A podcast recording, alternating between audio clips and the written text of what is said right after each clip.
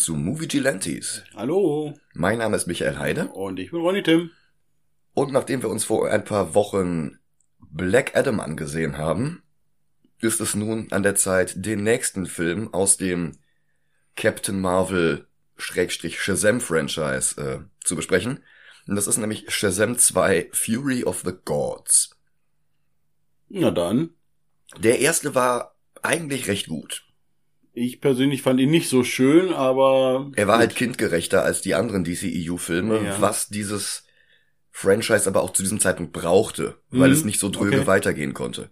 Und dann kam der extrem dröge Black Adam. Ja, naja, das- aber das könnt ihr euch ja in der einen Folge dann mal anhören. Ja, genau. Und, Kaching. und jetzt ist halt äh, die Fortsetzung von Shazam. Und die Leute haben immer noch Black Adam im Kopf. Und da passt dieser Film natürlich nicht wirklich gut. Und es haben auch gar nicht erst genug Leute den Film gesehen.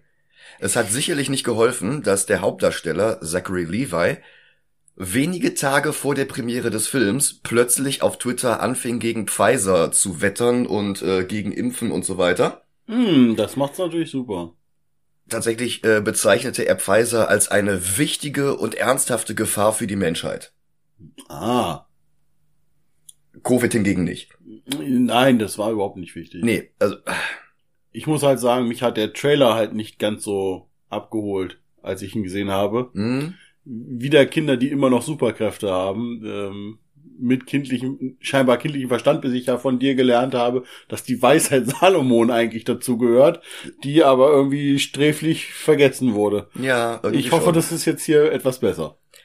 Zumindest der Cast ist besser, denn sie haben Helen Mirren, Lucy Liu, Okay, die kenne ich. Lucy Liu hat auch schon lange nirgendwo mehr mitgespielt gehabt, oder? die war jahrelang in der Serie Elementary als Watson.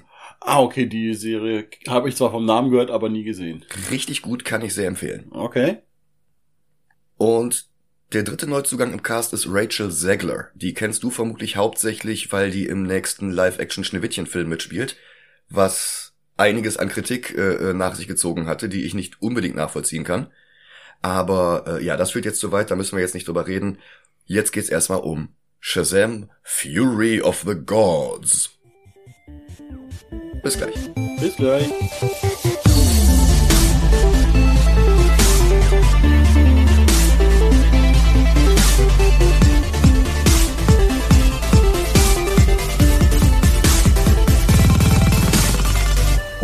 Da sind wir wieder. Ja, Shazamt. Shazam Damned. Ja. Shitsam wollte ich schon fast Shitsam, sagen. auch nicht schlecht. Aber- Ja, eigentlich wäre Hazam ja besser, weil die Weisheit des Salomo halt echt schon wieder fehlt. Ja, und wie? Shazam 2 versucht denselben Spagat zwischen Superheldenfilm und Familienkomödie wie auch schon der erste, aber das ging damals deutlich besser auf. Ja, da stimme ich dir zu. Also ich glaube, das Hauptproblem ist der Fokus auf der gesamten Familie, die dann auch noch fast ausschließlich in ihren erwachsenen Superkörpern auftaucht. Asher Angel hat als sterblicher Billy Batson vielleicht insgesamt 10 Minuten Screentime, wenn überhaupt. Und das Verhältnis geht halt gar nicht gut auf. Und es hilft auch nicht, dass ich beim Anblick von Levi seine törichten Tweets nicht aus dem Kopf bekomme. Aber kommen wir mal zur Handlung. In einem Athener Museum sehen wir einen Dozenten, gespielt von Rizwan Manji, das war der Hausmeister in Peacemaker. Er zeigt uns, Oder wird der Hausmeister sein? Obwohl. ich glaube es ist eine andere Rolle, weil Ja, er natürlich. überlebt den Film nicht. Ja, aber das wäre das wäre ein funny Running Gag gewesen, wenn er quasi äh, neuen Job finden musste. Ja, immer in einem anderen Land. ja, okay. Er zeigt uns einen antiken Stab, der in zwei Hälften zerbrochen ist. Das ist der Stab des Magiers Shazam aus dem ersten Film, den Billy ja am Ende zerbrochen hatte. Wie der von diesem Weihnachtsmarkt in Philadelphia den ganzen Weg nach Athen gekommen ist, verrät der Film nicht. Das ist ja nicht so schlimm, das ist ein magischer Stab, das ist ein, Zaubererstab. also- ja, Hm? ja. Plötzlich tauchen zwei Gestalten in Hoplitenrüstungen auf, befreien den Stab aus seiner Vitrine und berühren die Trümmer. Blitze durchfahren ihre Arme. Es handelt sich um Helen Mirren und Lucy Liu, deren Rollennamen wir hier noch nicht erfahren. Letztere wispert einem Wachmann zu, er soll das Chaos entfesseln. Der springt daraufhin eine Besucherin an, die den nächsten und ehe wir uns versehen, breitet sich die Aggression aus wie ein Virus. Mirren hingegen lässt eine Statue von Atlas zerfallen, dann noch weitere Skulpturen im Raum, der Staub verteilt sich, und als sich die Wolke wieder legt, sind alle Menschen selbst zu Statuen geworden. Auch Rizwan Manji, den sie umwerfen, woraufhin er in tausend Stücke zerspringt. Ich glaube eher nicht, dass das danach noch der Hausmeister Ja, wird. ich, wahrscheinlich nicht. äh, Es sei denn, er muss sich selbst wegkehren. Ja, Aber ich musste sagen, ich fand die Idee mit dem Staub und dann in Statuen verwandt, fand ich gar nicht mal so schlecht. ja, ja, War mal ein bisschen was anderes. ja. Und auch dieses Haar, wir töten sie nicht gleich, sondern sagen, ja, macht Chaos, aber sie dann umbringen, das, Ja. das ergab wiederum keinen Sinn. Ja, es ist halt auch unsinnig, einerseits diesen, diesen Rage-Virus da freizusetzen und andererseits sowieso alle in, in, in Statuen zu verwandeln. Ja, ja. Eins von beidem reicht. Du brauchst nicht beides. Nee, das ist richtig, das macht irgendwo wenig Sinn. Ja, der einzige, der mehrere Exekutionsmöglichkeiten brauchte, war Rasputin. Ja. Zachary Levi hingegen bezeichnet sich korrekt als Idioten, aber die Kamera zoomt zurück, es ist leider nur Teil des Films und es ist seine Rolle als Captain Marvel, beziehungsweise er heißt ja nicht Captain Marvel, sagen wir mal als erwachsener Billy. Er liegt auf der Couch eines Psychiaters, der auf Kinder spezialisiert ist, und er sieht sich nicht auf demselben Level wie die Mitglieder der Justice League, der er unbedingt beitreten möchte. Dann rattert er kurz die Ereignisse des ersten Films herunter, der Psychiater diagnostiziert Imposter-Syndrom, dann muss Billy aber auch schon los, Terroristen bekämpfen, als Billy, mit einem Controller in der Hand. Er ist Hm. zu Hause bei seiner Adoptivfamilie und zockt. Und diese Familie ist in diesem Film komplett auf Klischees reduziert. Mary will ihrer Familie helfen. Darla mag Einhörner. Eugene ist smart. Pedro ist schwul, traut sich aber nicht darüber zu reden. Adoptivmutter Rosa geht es nahe, dass Billy sie immer noch nicht Mom nennt. Als Freddy über Polizeifunk hört, dass eine Brücke einstürzt, eilen sie alle vor die Tür, verwandeln sich in ihre Marvel-Alter-Egos und retten die Bevölkerung von Philadelphia. Während in einem Autoradio Hero von Bonnie Tyler läuft, wie auch im Super Mario Bros. Film und in Shrek 2 und in vermutlich noch so vielen anderen 50 Filmen. anderen Filmen. Ja. Ja. Freddy stört, dass sie immer noch keine Superheldennamen haben und er testet verschiedene Titel für sich. Aktuell ist er bei Captain Everypower. Das ist vielleicht nicht gerade der beste Name, aber in den Comics heißt er Captain Marvel Junior. Das ist auch nicht das Gelbe vom Ei. Billy nennt er jetzt Captain Everypower Junior und das ist auch schon die gesamte Pointe. Mary Marvel wird diesmal von Grace Curry gespielt, die auch die bürgerliche Mary spielt. Im ersten Film war ihre Supervariante noch von Michelle Borth verkörpert worden, aber Grace war diesmal alt genug, um auch die erwachsene Version zu spielen. In den Comics sehen sie eigentlich auch identisch aus, und darum ist Borth diesmal nicht dabei. Die hatte sich aber nach dem Sturm auf das Capitol am 6. Januar 2021 auch für mehr Mitgefühl für die Terroristen ausgesprochen, vor allem für Ashley Babbitt, die dabei erschossen wurde, als sie durch ein zerschlagenes Fenster in die Speakers Lobby klettern wollte, um die Politiker dort zu bedrohen oder sogar anzugreifen. Darum vermisse ich sie hier jetzt nicht unbedingt. Ja, das äh, kann ich nachvollziehen. Lustig war der Shitstorm, der von rechts kam, dass die böse Cancel Culture hier zugeschlagen hat und sie nur wegen ihrer Meinungsäußerung nicht in diesem Film mitspielen durfte. Äh, ja, genau, das war der einzige Grund. Was halt noch nicht mal der Grund war, denn es Nee. liegt halt wirklich daran, dass Grace Curry mittlerweile alt genug war, um Ja. beide Rollen zu spielen. Aber egal. Nachdem alle gerettet sind, müssen sie nur noch die Brücke vor dem Einsturz bewahren. Schnitt, die Brücke ist irreparabel zerstört. Ja. Wo wir, wo wir auch feststellen, das ist ganz erstaunlich, es braucht echt nur scheinbar in Amerika ein Auto irgendwie in die Leitplanke auf, in, auf einer Brücke fahren und schon brechen sie zusammen. Wenn wir in Deutschland schon darüber sprechen, dass unsere Brücken mal wieder gewartet werden müssten, was zur Hölle müsste dann in Amerika passieren, wenn wirklich gefühlt jede Brücke in jedem Superheldenfilm, kaum dass irgendwie sie nur anberührt wird, äh, zerstört wird. Alles abreißen und neu bauen. Und ich meine, die Dinger überstehen Windhosen normalerweise. Normalerweise. Aber Autos sind gefährlich. Die Stadt nennt die Shazamily daraufhin die Philadelphia Fiaskos. Die kehren dann heim zu ihren Adoptiveltern und der Vater schöpft langsam Verdacht. Wie erst jetzt? Langsam? Mhm. Mhm. Okay. Aber ich mag den Vater von. Äh, ja, ich mag das den okay. Vater auch. Also die beiden Eltern sind super. Ja, absolut. Ähm, nur es ist halt eben dieses, was, ihr merkt jetzt erst, dass Mhm. irgendwie komischerweise immer alle eure Kinder gleichzeitig verschwinden. Teilweise stundenlang. Mhm. Und das fällt euch gar nicht auf. Wow. Ja. Und immer dann schlagen Blitze ein. Irgendwo ums Haus herum. Ja. Ja. Die Kinder nutzen die Tür zum Rock of Eternity, um in ihren Superformen Party zu machen. Mary beschäftigt, dass sie zu alt ist, um vom amerikanischen Jugendamt weiterhin unterstützt zu werden, und Billy wird es auch bald sein. Wie sollen ihre Eltern dann noch die Miete für das Haus zahlen? Fallen sie ihrer Familie nicht langsam zur Last? Zurück zu Lucy Lou und Helen Mirren. Die beiden haben einen Gefangenen. Shazam, den Zauberer, erneut gespielt von Jimon Musu, obwohl der Charakter im ersten Film gestorben war. Sie erklären auch nicht, warum er wieder da ist. Ja. Er ist halt jetzt einfach ihr Gefangener, kehrt dann später in die Welt der Lebenden zurück und Ist es wird kurz angesprochen, hey, warst du nicht tot? Und das war's. Aber das war ja wie meine Frage, als ich fragte, okay, ist der Rock of Eternity in unserer Welt oder in einer anderen? Schwer zu sagen. Es scheint alles nicht ganz so klar zu sein. Ja. Er ist jedenfalls ihr Gefangener, damit er den Stab ihres Vaters repariert, damit sie wieder zu vollen Kräften kommen und damit sie versuchen können, die Welt der Götter wiederherzustellen, die mit dem Stab damals von der Welt der Lebenden abgetrennt wurde. Shazam weigert sich und Lucy nutzt ihre Kräfte, die sie schon im Museum gezeigt hatte. Jetzt spricht er seinen eigenen Namen aus, der Stab ist repariert, aber Shazam packt ihn durch seine Gitterstäbe. Helen Mirren wirft ihn gegen die Wand seiner Zelle und dann gehen die beiden zum nächsten Teil ihres Plans über. Mirren spricht von Krieg. Aber den Stab nur kurz zu berühren war schon alles, was nötig war.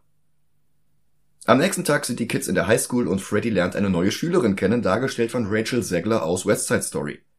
Zwei Bullies kommen dazu und demütigen ihn, einer von ihnen verbiegt sogar Freddys Krücke. Ein Lehrer kommt dazu, gespielt von Dietrich Bader aus Office Space, der hatte im Cartoon Brave and the Bold Batman gesprochen. Okay. Seine Ankunft rettet Freddy und Rachel mag ihn. Sie sagt sogar, sie findet ihn cool. Und er brüllt, äh, äh, Freddy! Äh, äh, äh, is my name. Und sie stellt sich als Anne vor. Die Bullies lassen trotzdem nicht locker und schicken ihn zu Boden, aber das stört ihn nicht, er hat Herzchen in den Augen. Ja, und wieder mal äh, der Außenseiter kommt ein hübsches Mädchen, weil ja ein Außenseiter der einzige ist, der dafür empfänglich wäre. Ja, Und sonst wäre es ja schlimm, dass er ein, also dieses, dieses Pseudomitleid, hm. wie soll man es nennen, weil die wenigsten Außenseiter haben dieses Glück. Ich finde allerdings, es hilft, dass Jack Dylan Grazer so super sympathisch ist in der Rolle. Da, da, das ist was ganz anderes, also Mhm. dass sie sympathisch rüberkommen. Es geht mir mehr um dieses, das haben wir so oft in so Ja. vielen Filmen. Der Außenseiter lernt plötzlich das tolle Mädchen kennen, weil keiner sich eingestehen will, dass die meisten Außenseiter eben nicht dieses Glück haben. Hm. Und äh, das auszunutzen. Oder eben auch, oh, der muss ja empfänglich sein für dieses hübsche Mädchen. Hm. Warum? Warum nicht auch andere? Ja. Aber dazu kommen wir noch, wenn der Plot in der Richtung weitergeht. Ja, klar. Erstmal sitzt Shazam in seiner Zelle. Als er den Zauberstab berührt hatte, hat er sich einen Splitter unter dem Fingernagel eingefangen. Einen etwas unglaubwürdig langen Splitter. Ja. Also das Ding ist, weiß ich, 10 Zentimeter Ja, oder so. Pult Gefühlt das der halbe, Finger, Daumennagel gefühlt der halbe. Finger und er macht nur und du denkst, okay, wenn du, wenn du einen halben Splitter davon hättest, würdest du schon Ja. ganz schön stöhnen. Aber dieser Splitter gibt ihm jetzt die Macht, eine orange Wolke aus seiner Zelle fliegen zu lassen, so wie die Motte, mit der Gandalf in Ortank um Hilfe ruft. Captain Marvel sitzt in Paris mit Blick auf den Eiffelturm und hat ein Date mit Wonder Woman, deren Gesicht wir nicht sehen, so wie wir im ersten Film das Gesicht von Superman nicht sehen konnten. Er will sie küssen, steckt sich vorher noch ein Kaugummi in den Mund, und dann steht da plötzlich Shazam im Kostüm von Wonder Woman. Was übrigens ziemlich witzig Das war tatsächlich witzig, ja. Er warnt ihn, die Töchter des Atlas seien auf dem Weg. Er muss sie jetzt aufhalten und Shazam bereut es, Billy jemals seine Kräfte gegeben zu haben. Dann die große Überraschung, es war alles ein Traum. Freddy ist gerade unterwegs in der Stadt, hört Beastie Boys über Kopfhörer und bekämpft im Alleingang das Verbrechen. Und der ist echt noch so der fähigste von denen allen. Ja, das ist richtig. Am nächsten Tag spricht ihn Anne in der Mensa an. Sie möchte mit ihm an dem Tisch sitzen, wo Superman saß. Sein Handy geht. Billy. Das nervt ihn. Und sie sagt, sie versteht das, sie hat eine große Schwester, die auch immer wissen will, wo sie ist, was sie macht. Und dann kommt Billy aber persönlich dazu und berichtet von der Warnung in seinem Traum. Nach der Schule treffen sie sich alle am Rock of Eternity wieder in ihren Superkörpern und Mary ist verkatert. Dabei sollte sie in dieser Form eigentlich die Unverwundbarkeit von Atlas haben. Apropos Atlas. Dessen Töchter Calypso, das ist Lucy Lou, und Hespera, das ist Helen Mirren, sollen der Prophezeiung nach mit einem Drachen die Welt erobern. Die Shazamily findet die Bibliothek der Kammer, wo ein Stift namens Steve die Hausaufgaben für Pedro macht. Irgendwie Harry Potter-like. Hm. Cap fragt ihn zu den Töchtern des Atlas aus und Steve listet Buchtitel in dieser Bibliothek auf. Sie beginnen mit der Recherche. Freddy fehlt bei der ganzen Szene. Er sitzt in der Zeit mit Anne auf dem Dach der Schule. Er will sie damit beeindrucken, dass er ihr Captain Everypower vorstellen kann. Und er tut so, als würde er ihn auf dem Handy anrufen, geht dann hinter den Aufgang zum Dach, verwandelt sich, kommt als Captain Marvel Jr. wieder angeflogen und er legt ein gutes Wort für Freddy ein, der eigentlich ziemlich cool ist. Sie will wissen, woher die beiden sich kennen. Er sagt Comic-Con und sie weiß nicht, was das ist. Der Film sieht das, glaube ich, als subtilen Hinweis dafür, dass sie nicht aus der Welt der Sterblichen kommt, weil alle in der Welt der Sterblichen ja wissen müssten, was die Comic-Con ist. Na, selbstverständlich. Vor allen Dingen Teenager-Mädels in Amerika mit null Interesse für Comics. Ja, das ist Allgemeinbildung. Oh, Moment, wir sprechen über Amerika? Mhm. Steve, der Stift, erklärt jetzt den anderen, dass Shazam mit der Macht von Atlas Stab die Mächte der Götter an seine Champions weitergegeben hat. Pedro bezweifelt, dass Billy die Weisheit des Salomon bekommen hat und der sagt, natürlich habe ich die Weisheit von Solo Man. Keine Sorge, das wird nicht das erste und das letzte Mal äh, sein, dass wir überhaupt irgendwelche Weisheit bezweifeln. Aha. Und seine Wortspiele werden auch nicht besser. Nein. Hasam halt. Hasam, ja. Mary findet eine Passage in einem Buch, die erklärt, dass die Götter, die im Stab gefangen war, die Welt der Götter von der Welt der Sterblichen abgetrennt haben. In dem Moment kommt eine Nachrichtensendung über das Museum in Athen im Fernsehen, also zwei oder drei Tage später. Ja. Und sie verstehen, dass Billy selbst es war, der die Trennmauer zwischen den Welten geschwächt hatte, als er am Ende des ersten Films den Stab zerbrochen hat. Außerdem erfahren wir noch etwas. Atlas hatte gar nicht zwei Töchter, sondern drei. Und jetzt erfahren wir, dass die dritte Antea ist. Nein. What a twist. Freddy kennt sie als Anne. Was? Das habe ich nicht kommen sehen. Mhm. Tatsächlich tauchen jetzt ihre Schwestern auf dem Dach auf, greifen Captain Marvel Jr. an, stehlen seine Kräfte und befehlen seinem Lehrer vom Dach in den Tod zu springen. Der Lehrer führt das aus und wird auch den Rest des Films nicht mehr irgendwie gerettet oder zurückgeholt. Also der ist jetzt wirklich tot. Drastisch. Ja. Als Billy dazu kommt, um seinen Bruder zu warnen, verwirrt ihn Anthea mit ihren Rubikwürfelkräften, mit denen sie die ganze Stadt verdreht. Das ist so ein bisschen wie diese Spiegeldimension im ersten Doctor Strange. Ja. Also alles verschiebt sich, verdreht sich so ineinander. Sie nennen das im Film ihre Macht über die Axis. Sieht nett aus, haben wir aber, glaube ich, jetzt von, äh, wie du gerade ja schon sagtest, äh, Doctor Strange zu, ähm, oh, wie ist Inception? Den, ich wollte gerade sagen Inception. Mhm. Also wir haben es jetzt ein paar Mal gesehen. Ähm, na, nice, but nothing new. Ja, aber nice. Ja, nice. Außer dann natürlich, während Shazam anfliegt, wird er natürlich selbstsicher von einem Gebäude von rechts oder links getroffen. Ja, ja, da kommt halt plötzlich so ein Gebäude gegen seinen Kopf. Ist halt auch nichts Neues, mhm. wo ich schon sagte, wie wär's mal kreativ, dass es halt von oben oder unten kommt und nicht immer nur rechts, links. Ja. Aber Dreidimensionalität ist halt eine schwierige Sache. Du musst dreidimensional denken, Marty. Dann kommen auch noch die anderen vier Mitglieder der Shazamily an. Hespera befiehlt, dass Anthea auch die angreift, aber die weigert sich. Dafür sind sie doch gar nicht hier. Sie wollen doch eigentlich nur den goldenen Apfel vom Baum des Lebens. Also nimmt Hespera jetzt den kraftlosen Freddy als Geisel, sie reißen ein Stück aus dem Dach und fliegen damit davon. Billy fliegt hinterher und Hespera erschafft eine Kuppel um die Stadt, die nicht zerstörbar ist. Und auch das ist halt nicht neu. Das hatten wir in Stephen Kings Under the Dome. Das hatten wir im Comic Girls von den Luna Brothers. Das hatten wir im Simpsons Film. Ja. Und diese Kuppel sperrt jetzt Billy ein, auch wenn er noch so sehr versucht, da durchzuschlagen. Er schießt einen Blitz, der abprallt und einen Wolkenkratzer trifft. The Wisdom of Solomon! Mhm. Von der Justice League fehlt natürlich auch jede Spur. Genau, äh, ein riesiges Ereignis, was der Rest der Superhelden auf diesem Planeten nicht mitbekommt. Hm. Mal wieder. Oder was sie nicht kümmert. Okay. Denn ja. das Problem ist ja, das Mantra der Superhelden in Zack Snyders Welt ist, mit großer Kraft kommt keine Verantwortung, sondern nur große Kraft. Ja.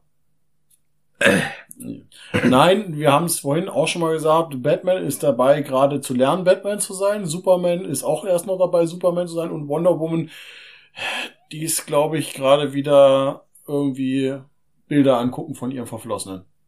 Wahrscheinlich. Freddy landet in der Zelle neben Shazam. Und er erkennt den aus Billys Geschichten wieder.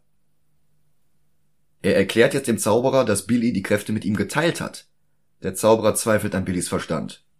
Freddy will einen Weg finden, aus der Zelle zu entkommen, aber Shazam versucht es gar nicht erst. Mary hat in der Zwischenzeit weiter zu den drei Schwestern recherchiert und Captain Marvel stellt sich noch weniger weise an als im ersten Film, was echt was heißen will. Mhm. Und dass der Film das jetzt auch noch ständig anspricht, macht es nicht besser, weil das die Unweisheit weder erklärt noch rechtfertigt. Sie ja. sagen einfach, er hat die Weisheit des Salomo und er nutzt sie nicht Warum auch immer. Ja.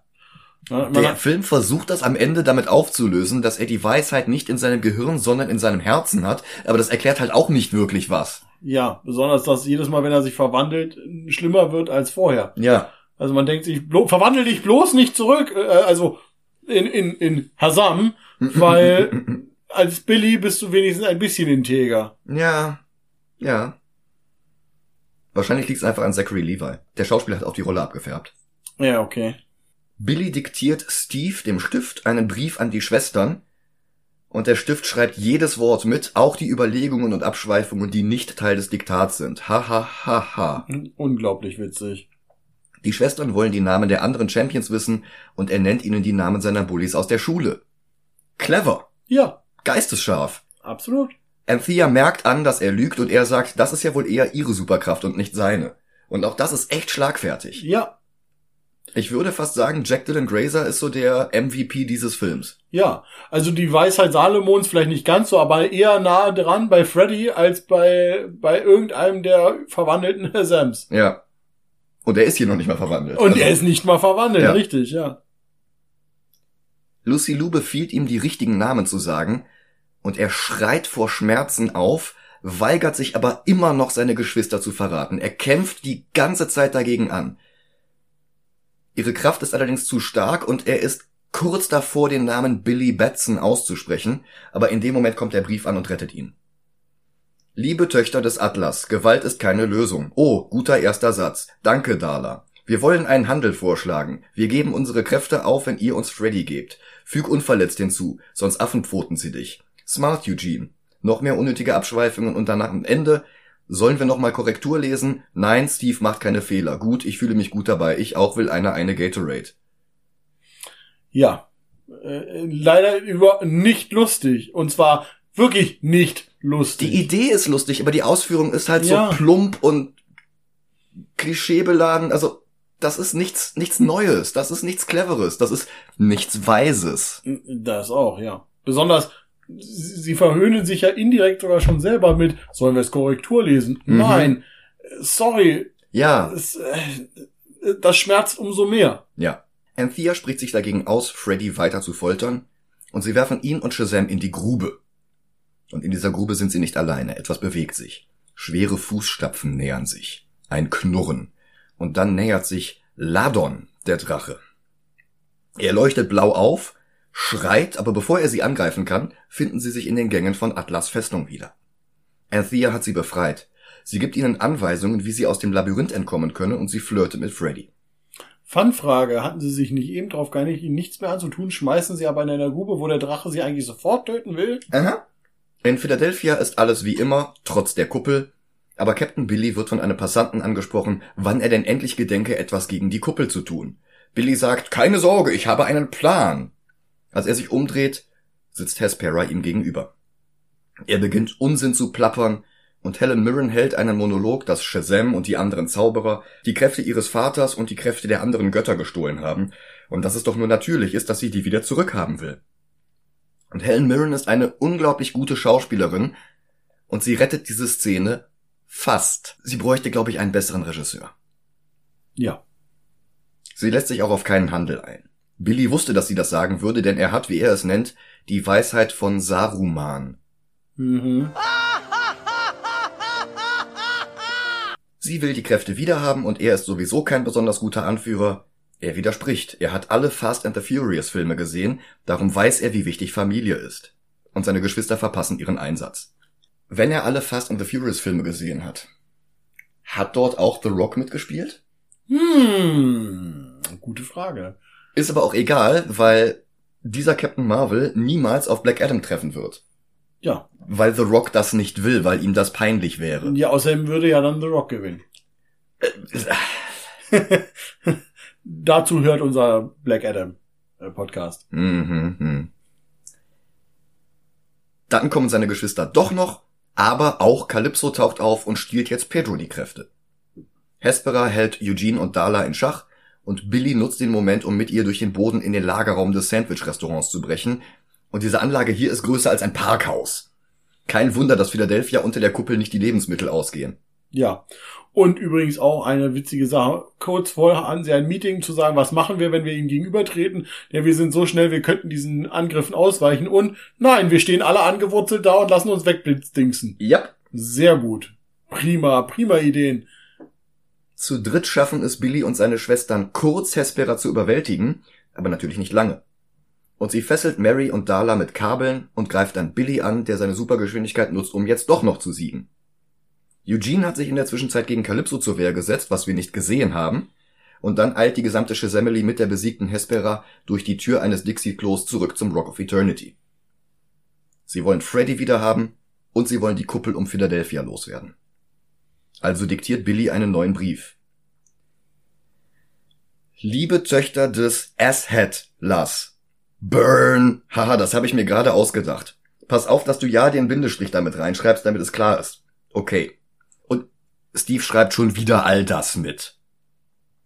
Dala sortiert in der Zwischenzeit Skittles nach Farbe. Sie mag die gelben nicht, also macht sie eine Schüssel voll mit gelben Skittles, um sie zu Hespera zu bringen, aber die ist erstaunlicherweise nicht mehr in ihrer Zelle. Was? Ein Gott konnte fliehen? Schockierend. Sie hören Geräusche und machen sich auf den Weg zu deren Quelle und es ist der Raum mit den ganzen Türen. Freddy und Shazam haben sich in der Zwischenzeit im Labyrinth verlaufen, aber dann finden sie doch noch die Tür mit dem Ausgang. Aber die öffnet sich gerade von der anderen Seite und Hespera tritt hindurch. Mit dem blauen Apfel in der Hand, den sie jetzt aus dem Rock of Eternity gestohlen hat. Sie entfernt die Korrosionsschicht darum herum, das Innere ist blank poliertes Gold, der Apfel vom Baum des Lebens. Das, was sie wollte. Billy kann ihr aber folgen, denn sie riecht immer noch nach dem Dixie-Klo und damit riecht auch die Tür, durch die sie gegangen ist, nach dem Dixie-Klo. Macht voll Sinn, ne? Sind sie nicht auch durch das Dixie-Klo gegangen und müssten sie jetzt nicht auch alle nach dem Dixie-Klo stinken? Wieso Ja. merken die dann überhaupt noch den Geruch?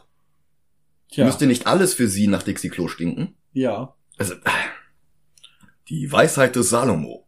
Niemals mit Logik einsetzen. Hm. Gefährlich.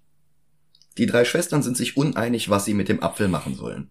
Der Plan war, ihn in ihrer Welt zu pflanzen und sie somit vollständig wiederherzustellen. Calypso schlägt allerdings ein anderes Vorgehen vor. Sie könnten den Apfel auch in der Welt der Sterblichen pflanzen und so die Welt der Sterblichen zerstören. Anthea findet ihr Gewissen wieder und sie widerspricht. Freddy kann sich in der Zwischenzeit an den Apfel anschleichen und ihn stehlen, der wirft aber auch ungeschickterweise eine Laterne um und verrät sich so. Macht aber nichts, denn in dem Moment taucht Billy auf, gibt Freddy seine Kräfte wieder und befreit Shazam. War das aber nicht auch die Szene, wo sie den Stab hin und her werfen? Ich bin mir nicht sicher. Ja, doch, kann sein. Dass er ja schafft, Lucy Lou den Stab abzunehmen, Hm. lacht, also nachdem er Freddy verwandelt hat und ihm rüberwerfen will, nur dass ihn dann wieder Lucy Lou auffängt. Ja. Was halt wieder mal die Weisheit Salomons mit Löffeln gefressen Mhm. und doppelt ausgespuckt zeigt. Hespera verlangt, dass Calypso ihr den Stab wiedergibt, aber die weigert sich und beschwört den Drachen. Der verfolgt die Shazamily zurück zum Rock of Eternity, also fliehen sie zurück nach Hause, immer noch in Superheldenform, immer noch verfolgt vom Drachen. Und wir haben wieder mal, wie bei Black Adam, das Thema der Türen. Mhm. Sie kommen durch eine diese magischen Türen durch und keiner kommt auf die verdammte Idee, die Tür einfach zu schließen, weil dann, wenn der Drache durchkracht, würde er ja nicht mehr in dieser Parallelwelt landen. Ja. Also dem Rock of Eternity. Aber nein, wir lassen sie offen, damit der Drache natürlich durch den Rock of Eternity durchmarschieren darf. Ja. In Superheldenform rennen sie jetzt ins Elternschlafzimmer, weil sie sich entschieden haben, ihren Eltern ihr Geheimnis zu verraten. Und fast alle geben zu, Superhelden zu sein. Nur Pedro, der seine Kräfte noch nicht wieder hat, gibt in dem Moment zu, schwul zu sein. Und alle nur, ja, wissen wir doch. Mhm. Ja. Ja, klar, es ist doch nichts Neues. Und er lächelt. Und das ist, das ist eine schöne Szene. Auf jeden Fall. Shazam hingegen sagt nur, I'm a wizard. Was auch ganz knuffig ist. Ja. Dann taucht auch schon der Drache auf und zerstört das gesamte Wohnhaus, das die Eltern gerade erst gekauft hatten. Sie fliehen auf einen Schrottplatz, verfolgt vom Drachen, und Calypso sitzt auf dessen Kopf und beschießt die Shazamily mit dem Stab, der ihnen die Kräfte nimmt. Sie will den Apfel, aber die Superkids werfen ihn sich gegenseitig zu und spielen mit dem Drachen Fangen. Mary trifft den Drachen mit einem Blitz, verliert dann aber ihre Kräfte und den Apfel und stürzt in die Tiefe. Billy rettet sie, aber Calypso kann den Apfel fangen. Sie fliegt damit zum Baseballstadion und pflanzt ihn dort in den Boden. Sofort wächst ein gigantischer Baum, dessen Wurzeln das Stadion verwüsten und die Straßen drumherum gleich mit. Eine junge Frau wird beinahe von den Wurzeln aufgespießt, Aber plötzlich hören sie mit dem Wachstum auf. Aus den Wurzeln wachsen allerdings Kokons, aus denen Monster schlüpfen, wie ein Manticore, Harpien, ein Minotaurus, ein Zyklop und so weiter. Billy ist der Einzige, der noch Kräfte hat. Da kommt plötzlich Anthea vorbei und verrät ihnen, dass sie über 6000 Jahre alt ist und somit eigentlich etwas zu alt für Freddy, trotzdem küsst sie ihn. Billy bittet Shazam um Hilfe, der beschwert sich, dass Captain Marvel keine Weisheit in seinem Hirn hat, aber in seinem Herzen. Dass er seine Kräfte mit seiner Familie geteilt hat, hat das bewiesen. Also soll er jetzt für diese Familie kämpfen, er hat nämlich doch die richtige Wahl getroffen. Hm, erstaunlich. Die ganze Zeit vorher hat er sich immer wieder, gerade bei, gegenüber Freddy auch darüber beschwert, dass er die Kräfte an eine falsche, Person, an eine falsche Person gegeben hat mhm. und wie, ja, fast hirnverbranntes sein kann, dass er sie dann auch noch geteilt hat. Also kein Funken Verstand, kein Funken, ja, äh, Disziplin oder sonst was beherrscht. Und jetzt auf einmal war das aber alles genau richtig, weil, ja, weil, Kannst du mir das sagen, warum? Ja, weil der Film nur 130 Minuten geht Ach und so. wir jetzt nicht noch 20 Minuten Zeit ah. haben, um diesen Plot zu einem ah. vernünftigen Ende zu führen. Ach so, und deswegen war auch äh, Anna Athena die ganze Zeit also eigentlich doch wirklich verliebt, auch wenn sie erst natürlich Billy reinlegen, äh, Freddy reinlegen wollte. Ja, natürlich liebt sie ihn. Ah. Weil er doch so ein guter Kerl ist. Ach so, weil... Also das ist er wirklich, aber leider gibt uns ja. der Film trotzdem nicht mehr Erklärung. Ja. Schade. Bevor Captain Marvel losfliegt, will Rosa Billy aber nochmal in seiner menschlichen Form sehen und Asher Angel darf nochmal für 10 Sekunden vor die Kamera und er nennt sie sogar Mom und ihr kommen die Tränen. Dann verwandelt er sich wieder zurück in Captain Stumpfsinn und fliegt los. Hey, das ist ein guter Titel. Anthea versucht Hespera zu überreden, ihr gegen Calypso zu helfen. Erfolgreich, aber der Drache rammt ihr seinen Schweif durch die Brust und tötet sie. Man könnte jetzt meinen, es wäre das Ende von Helen Mirrens Performance in diesem Film, aber noch ist sie nicht vom Haken. Ha, der war gut. Anthea schafft es mit ihren Raumkrümmungskräften Abstand zu Calypso aufzubauen, deren Blitz trifft sie trotzdem und sie verliert ihre göttlichen Kräfte. Gut, dass sie nicht plötzlich 6000 Jahre alt hat. Oh, das ist doch mit Black Adam mal passiert, glaube mhm. ich. Ja, da waren es 5000 Jahre. Oh, ja, gut, die 1000 Jahre, glaube ich, machen das jetzt nicht so aus. Mhm. Die Shazamily inklusive ihrer Eltern düsen jetzt mit dem Familienvan durch die Gegend. Darla hat Steve mitgebracht und fragt ihn jetzt, wovor die ganzen mythologischen Monster Angst haben. Steve antwortet, der König der Bestien. Shazam übersetzt Einhörner. Dala freut sich, sie liebt Einhörner. Und bis auf die Eltern steigen alle aus. Freddy sieht Anthea in der Ferne und eilt zu ihr, die anderen machen sich auf die Suche nach einem Einhorn. Weil Calypso auf einem Drachen reitet, nennt Captain Billy sie jetzt Khaleesi. Ha. ha, ha, ha. Sie greift ihn an und er versucht nicht mal auszuweichen. Aber immerhin die Bevölkerung von Philadelphia ist jetzt auf seiner Seite, darunter auch Michael Gray, der in den 70ern Billy Batson in einer Fernsehserie gespielt hatte. Sein roter Pulli mit dem gelben Kragen sieht in diesem Film extrem deplatziert aus, aber das ist halt der klassische Look von Billy aus den Comics. Sag mal, hatte Captain Marvel nicht die Geschwindigkeit des, äh, was war das, des Hermes? Merkur. Merkur. Aber er lässt sich immer treffen. Ja, natürlich. Warum macht man das?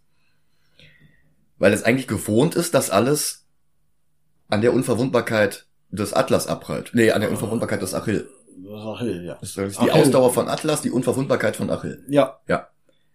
Nur das Problem ist, das ist magisches Feuer. Dagegen ist er verwundbar. Ah. Aber er ist halt so gewohnt, einfach nur alles immer nur zu soaken, dass es jetzt quasi äh, ihn überrascht, dass er jetzt plötzlich doch verwundbar Nicht, ist. Nicht, dass wir schon mal hatten, dass wenn er von einem solcher Blitzer auch getroffen hätte, seine gesamten Kräfte verlieren könnte. Ach was. Er und Calypso kreuzen jetzt die Strahlen wie die Ghostbusters aber der Stab absorbiert alles wie eine Batterie. Was wir schon seit Anfang des Films wissen, aber immerhin rafft es der Besitzer der Weisheit des Salomo jetzt auch. Fortschritt. Darla findet das Einhorn, eine furchterregende schwarze Bestie, aber sie zähmt die Kreatur mit Skittles und einem freundlichen Lächeln. Und spätestens jetzt erreicht das Product Placement wirklich das nächste Level. Die Skittles fliegen mit Matrix Bullet Time auf das Tier zu und sie spricht den Werbespruch der Süßigkeiten aus. Taste the Rainbow. Dann lässt sie das Tier noch zusätzlich ein paar aus ihrer Hand fressen und zack, instant gezähmt. Ja, von einer anstürmenden Besten, die in Bruchteilen von Sekunden eher fressen als äh, Achtung Bedrohung wegräumen. Die äh, etwas schwache Erklärung dafür ist, dass Skittles dem Ambrosia der Götter noch am nächsten kommen. Äh, was hat Skittles wohl dafür springen lassen? Mhm. Es rührt wie ein ganzes Rudel Elche Und plötzlich tauchen noch mehr Einhörner aus dem Hammerspace auf. Genug, dass die ganze Familie darauf reiten kann, mit Dala an der Spitze. Sie spießt einen Zyklopen mit dem Horn ihres Reittiers auf und ruft dann noch einmal Taste the Rainbow, Motherfuck. Der Kraftausdruck macht die Schleichwerbung fast lustig, aber das Wort geht dann sowieso im Rühren des Einhorns unter. Captain Marvel nutzt seine Blitzkräfte, die er vor Jeff Jones in den Comics übrigens nie hatte, Ah. um Helen Mirren, Katsching!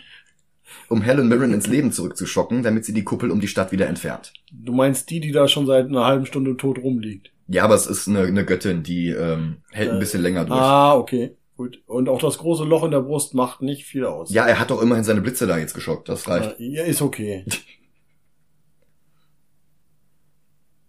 Sie soll die Kuppel um die Stadt wieder entfernen, beziehungsweise sie soll sie schrumpfen, sodass sie nur noch um den Baum herum ist. Denn er hat einen Plan. Mhm. Freddy hat jetzt endlich zu Anthea aufgeholt, sie hört ihn noch nicht und dann landet auch noch der Drache neben ihnen. Sie will ihre Kräfte nutzen, um ihn aufzuhalten, aber die Kräfte hat sie ja gar nicht mehr. Calypso befiehlt den Drachen, ihre Schwester umzubringen, das Tier brüllt, Anthea geht zu Boden und Freddy kämpft sich durch die Druckwelle nach vorne und dann steht er der Liebe seines Lebens bei. Davon ist sogar Calypso beeindruckt. Sie befiehlt dem Drachen, die beiden zu töten, aber dann schafft er es nicht. Es stellt sich heraus, dass Captain Antivex gerade angekommen ist und sie am Schwanz zieht. Er lenkt Calypso kurz ab und stiehlt ihr dann den Stab mit Supergeschwindigkeit und dann fliegt er los, verfolgt vom Drachen. Die Kuppel schrumpft jetzt auf eine Größe, die nur noch Lucy Lou und ihren Drachen einsperrt. Alle anderen können durch die Außenwand der Kuppel hindurchgehen, unverletzt. Der Drache spuckt sein Feuer gegen die Wand, aber Hesperas Macht ist immer noch groß genug, damit die Kuppel bestehen bleibt. Da hört Captain Marvel ein Auto hupen, die Kavallerie ist da. Aber die Kavallerie kommt nicht durch die Kuppel hindurch. Captain Vollhonk ist auf der Innenseite und er ist bereit, sich zu opfern, um sie alle zu retten. Die Musik schwillt an, das Blitzlogo auf seiner Brust leuchtet gelb, und dann schreitet er zum Baum und füllt die Kuppel mit seinen Blitzstrahlen. Er hebt ab und schwebt direkt vor dem Drachen in der Luft. Der spuckt sein magisches Feuer, das Captain Billy vorhin schon fast verletzt hatte, aber jetzt hält er es aus, klopft sich nur die Glut vom Kostüm, dann lässt er den Stab fallen und schlägt den Drachen zweimal gegen das Kinn. Das reicht nicht aus, die Kreatur verfolgt ihn, aber die Blitze werden immer mehr. Sein Kostüm ist jetzt vor lauter Ruß ganz schwarz, so dass er fast aussieht wie Black Adam. Und auch er verliert jetzt keinen Kampf mehr. Ah! Er fliegt mit dem Stab in der Hand auf den Drachen zu, spießt ihn gegen den Baum und spricht das Wort Shazam. Die gesamte Kuppel leuchtet hell auf. Hespera stirbt mit den Worten A true God after all. Und dann zerfällt die Kuppel. Die Druckwelle der Zerstörung des Baumes breitet sich aus. Die ganzen Fabelwesen zerfallen praktischerweise auf einen Schlag zu Laub, sogar die Einhörner. Der Zauberer Shazam stellt fest, dass sie los müssen, um Billy zu suchen. Von dem scheint jede Spur zu fehlen, und er antwortet auch nicht auf ihr Rufen. Dann findet Freddy ihn. Er hat sich wieder zurück in den sterblichen Billy verwandelt, und dessen Körper hat das nicht ausgehalten. Freddy wird wütend. Sie sind doch ein Team. Warum musste er diesen Alleingang starten, den er nicht überlebt hat? Anthea bezeichnet Billy als Helden und als Gott, und Shazam beschließt, dass er dann auch ein Begräbnis erhalten soll, das eines Gottes würdig ist. Sie fliegen zum Olymp, damit sie Billy unter dem Baum des Lebens bestatten können, dessen Frucht überhaupt erst das Unheil angerichtet hat.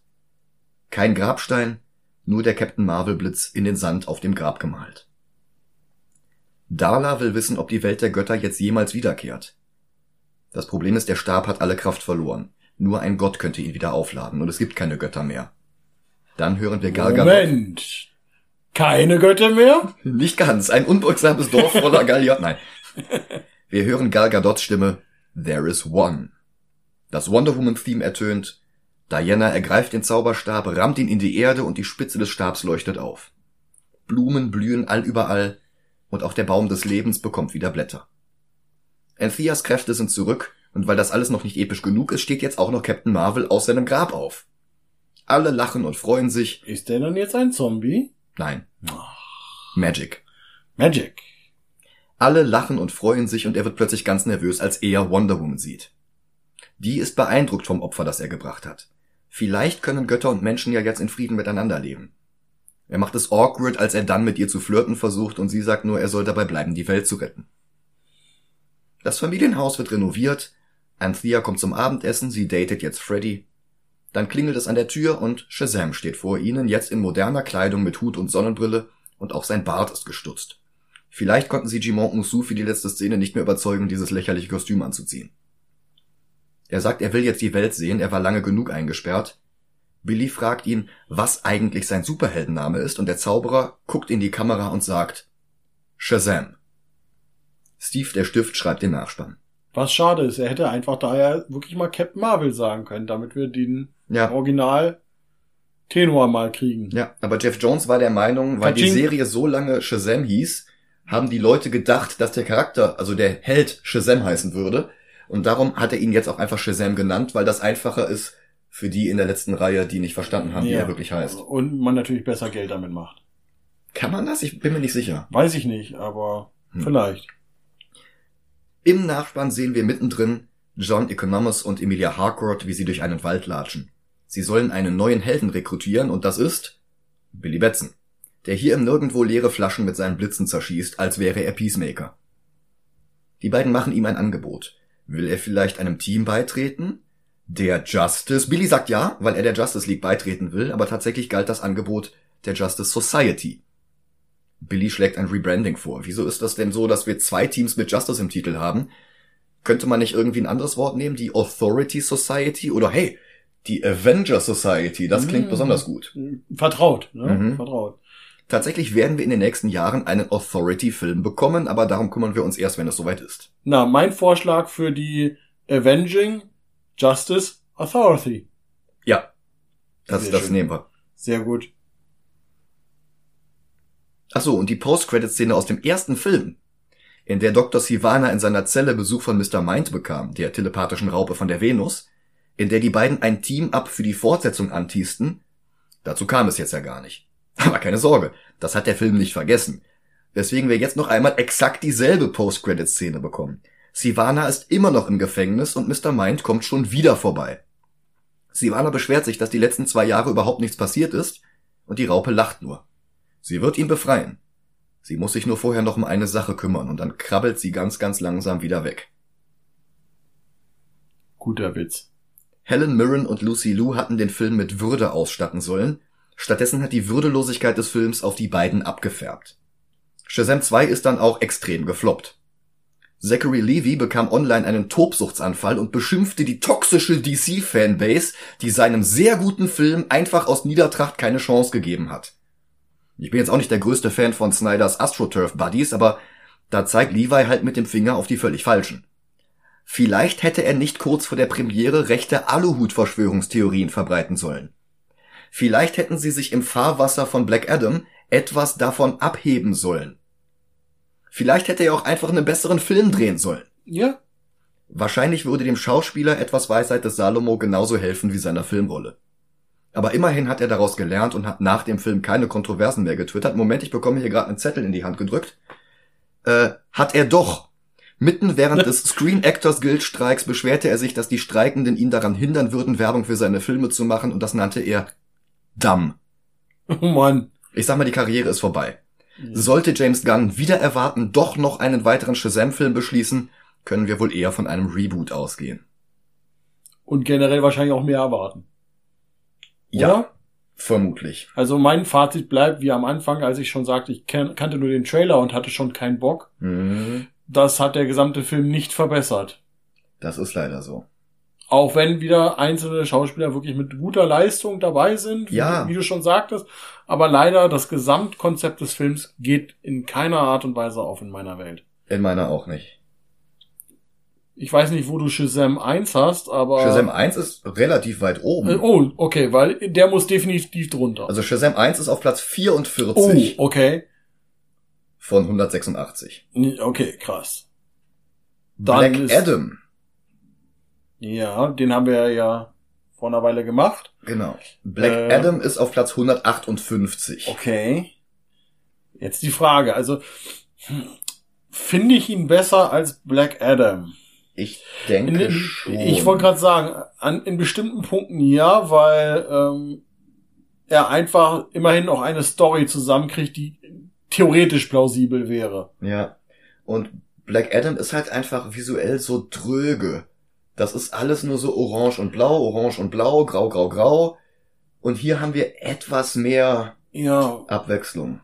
Und äh, der, der Versuch des Witzes ist nicht ganz so, teilweise natürlich echt plump, aber finde ich nicht so plump wie in Black Adam. Das stimmt, ja. Dann Was gehen wir doch hättest mal du ein denn noch? Ja. Äh, äh, die Werner-Filme. Da würde ich sagen, ist Shazam 2 besser. Äh, das Ghost in the Shell Remake mit Scarlett Johansson. Uh, puh. Hm. Ich liebe Ghost in the Shell. Prinzipiell nicht diese Verfilmung, Mhm. aber ich liebe Ghost in the Shell und ich habe deinen äh, Podcast dazu nicht gehört. Mhm. Mein größter Kritikpunkt ist Scarlett Johansson in diesem Film. Ja. Nicht aufgrund ihrer schauspielerischen Leistung, sondern weil sie einfach nicht in die Rolle passt. Ah, ich glaube, jetzt wird's spannend. Auf Platz 147 haben wir Justice League, die Kinofassung. Okay. Ähm, da finde ich Shazam 2 besser. Es ist definitiv unterhaltsamer. Ja. Äh, Wonder Woman 84, da finde ich Shazam besser. Blade Trinity finde ich 84 Shazam war das der besser. zweite Teil? Ja, genau. Oh ja, definitiv. Ja. Green Lantern von 2011. Uh. Ich glaube, da finde ich Shazam besser. Ja, nicht schwierig, ehrlich gesagt. Der Flash von 2023, da finde ich Shazam auf jeden Fall besser. Ja. Und jetzt haben wir, glaube ich, die Decke erreicht. Auf Platz 137 haben wir Heavy Metal, auf Platz 136 haben wir Judge Dredd mit Stallone. D Ach, das war mit mit Stallone. Auf okay. Platz 134 haben wir The Suicide Squad und die sind wirklich alle besser. Definitiv, ja. Das heißt, wir müssen jetzt gucken, zwischen Heavy Metal und The Flash haben wir noch Werner gekotzt wird später. Welcher war das? Der vierte. Oh, ich weiß gar nicht, ob inwiefern ich den genau durchsehen kann und mich jetzt erinnern kann. Er, er will mit seinen Freunden nach Korsika. nee, ich glaube, den habe ich nicht. Okay. Wenn nicht wirklich mehr im Kopf. Ähm, schieben wir ihn doch über Werner. Ja. Aber unter Heavy Metal, das kommt. Ich liebe Ja, ja, ja, Heavy- ja. Ich liebe Heavy Metal. Also, das wäre keine Frage für mich. Mhm. Das heißt, wir haben einen neuen Platz 138. Juhu.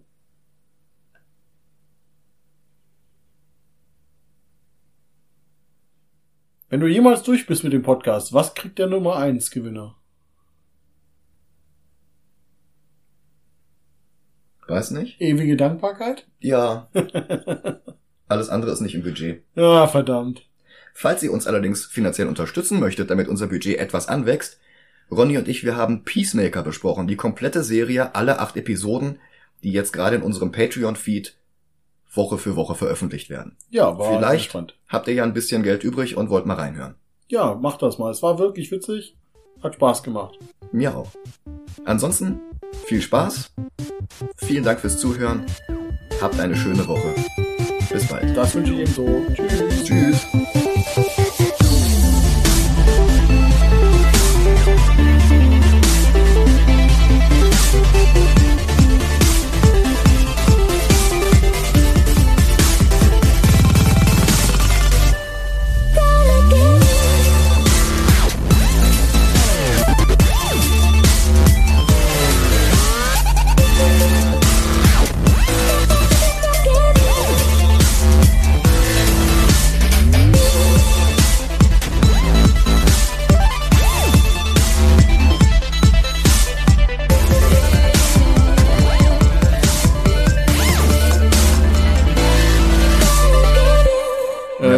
Kurz darüber gesprochen, wenn in Deutschland schon die Brücken mal wieder gebratet, äh, gebraten werden müssten, ja, Mm, gewartet. Gebratene Brücke zum Abendbrot. gewartet werden Sag, hab ich müssen, nochmal den ganzen Satz. Das wird sonst Okay. zu schwer zum Schneiden.